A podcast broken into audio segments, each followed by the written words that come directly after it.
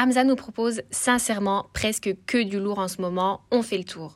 Le rappeur nous fait clairement rêver avec son troisième album sorti aujourd'hui. Intitulé Sincèrement, il porte bien son nom puisqu'il se veut plus touchant et plus introspectif. L'album a même déjà été validé par Gradure, Dossé et Guy de Besbar. Hamza nous y propose des feats avec Tiakola, CK, Damso et même Offset. Mais ce n'est pas tout, c'est aussi à partir d'aujourd'hui qu'il lance les expéditions du merge de son nouvel album.